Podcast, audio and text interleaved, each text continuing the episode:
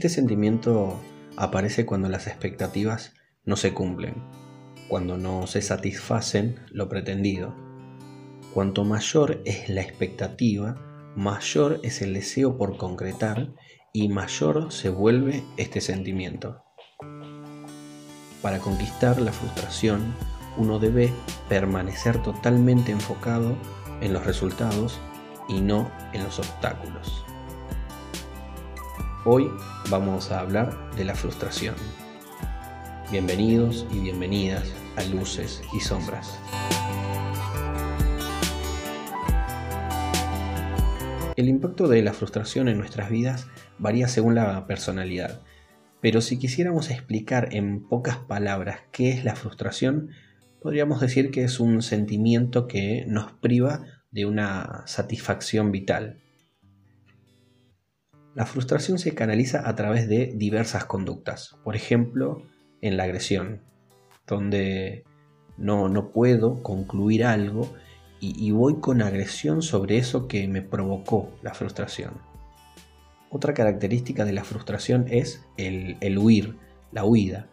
Es aquello que no puedo enfrentar, eso que me causa una imposibilidad. Entonces, frente a eso, me alejo, me distancio para evitarlo. Y una tercera característica de la frustración se presenta como sustitución, por ejemplo, de una actividad. Sabemos que una actividad X nos lleva directamente a desembocar en la frustración y de inmediato la sustituimos. Para dar un ejemplo y, ser claro, cuando intentamos algo y no se nos da fácil, decimos, no, eso no es para mí, yo no nací para eso, que eso mejor lo haga otro. No quiere decir que no lo podamos hacer, sino que nos llevó o nos lleva más esfuerzo del que realmente queremos invertir. Seguramente habrán escuchado la frase, esa persona tiene baja tolerancia a la frustración. Tener baja tolerancia a la frustración es tener poca capacidad de adaptación a los cambios que no, que no están planificados. Son personas poco flexibles, que no interpretan la realidad de, de las cosas. Cualquier variación es insoportable, eh, están enojados, se plantean ellas mismas a veces ideas irracionales, estructuradas, rígidas. Y a esas personas las podemos identificar por la intranquilidad, por ejemplo, la impulsividad. Son personas muy estructuradas, estrictas, como, como les decía, plantean ideas rígidas, radicales, donde no existe un punto medio. Eh, tienen poca capacidad para la negociación, no, resisten mucho la espera porque eh, requieren de la satisfacción inmediatamente.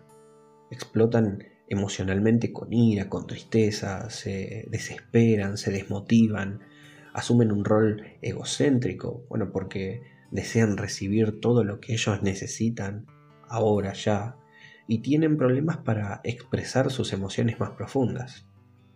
Lo importante de poder detectar estas características es cómo podemos trabajar la baja tolerancia a la frustración.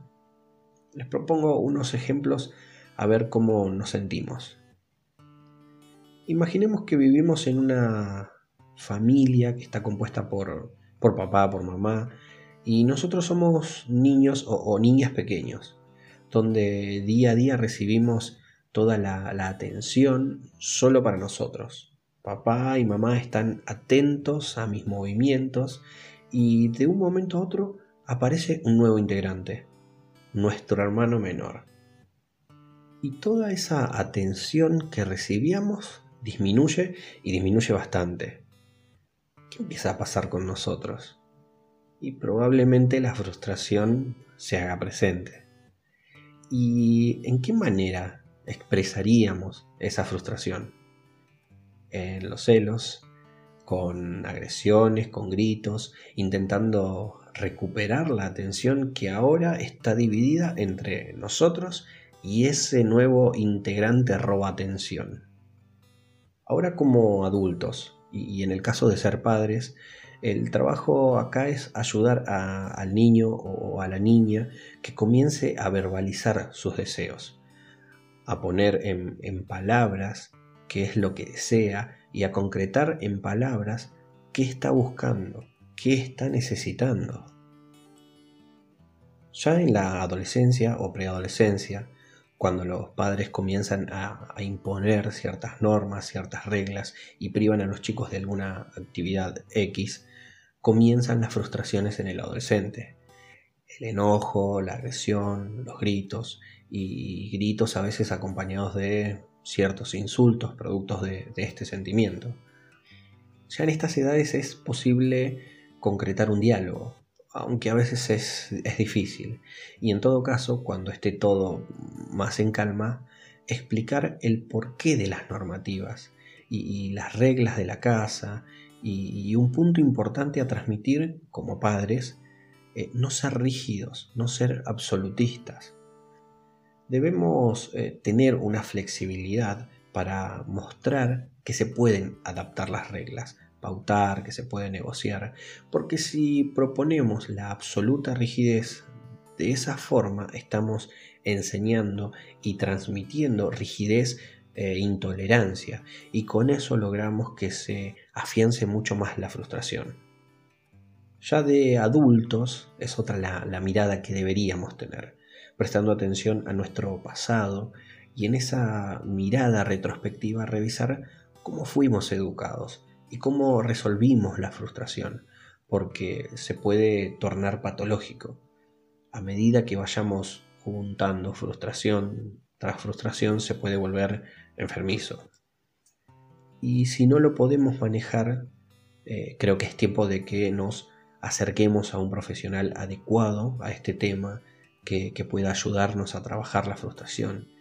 Si estás siendo consciente de que esto está comenzando a ser cada vez más complejo y no lo podés manejar, entonces es tiempo de, pensar en tu salud y, y, trabajar la frustración en vos. ¿Cómo me doy cuenta de que tengo baja tolerancia a la frustración? Primero, el puntapié está en cómo tomas las situaciones que se te presentan. Porque la frustración es otro de los sentimientos que no vamos a poder evitar en esta vida. Vamos a, pasar por ella, pero tiene que servirnos para superar obstáculos y aprender a manejarla. El mundo no gira a nuestro alrededor. Saber diferenciar esto nos ayudará a ser más pacientes, todo puede esperar si no es urgente. Aprender a esperar es un gran punto en nuestra vida, más en estos tiempos donde todo está a un clic de ansiedad. Controlar la impulsividad de las emociones y midiendo las consecuencias de los actos. Debemos aprender a soportar los dolores que nos causa la frustración, tratando de ser realistas, evaluando lo real de la magnitud del problema, sin magnificar los hechos ni magnificar las emociones, como la tristeza, la ansiedad, el enojo. La frustración es otro de los desniveles del camino de la vida por el cual vamos a tener que atravesar.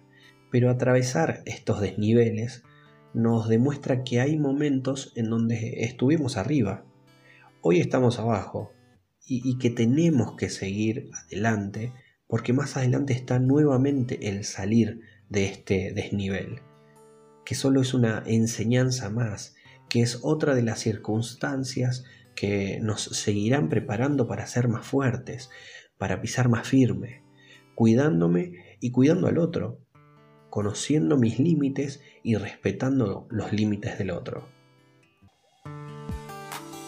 Y hemos llegado al final de otro podcast otro episodio, otro sentimiento, otra entrega que nos lleva a conocernos y saber qué son estas emociones y sentimientos que, están ahí, dentro de cada uno de nosotros y que están para ser experimentadas, aprendiendo a ser más felices con nosotros mismos.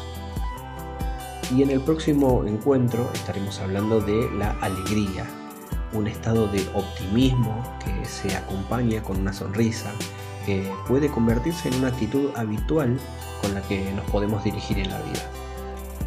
Gracias por acompañarme, nos estamos encontrando en el próximo podcast. Muchas gracias.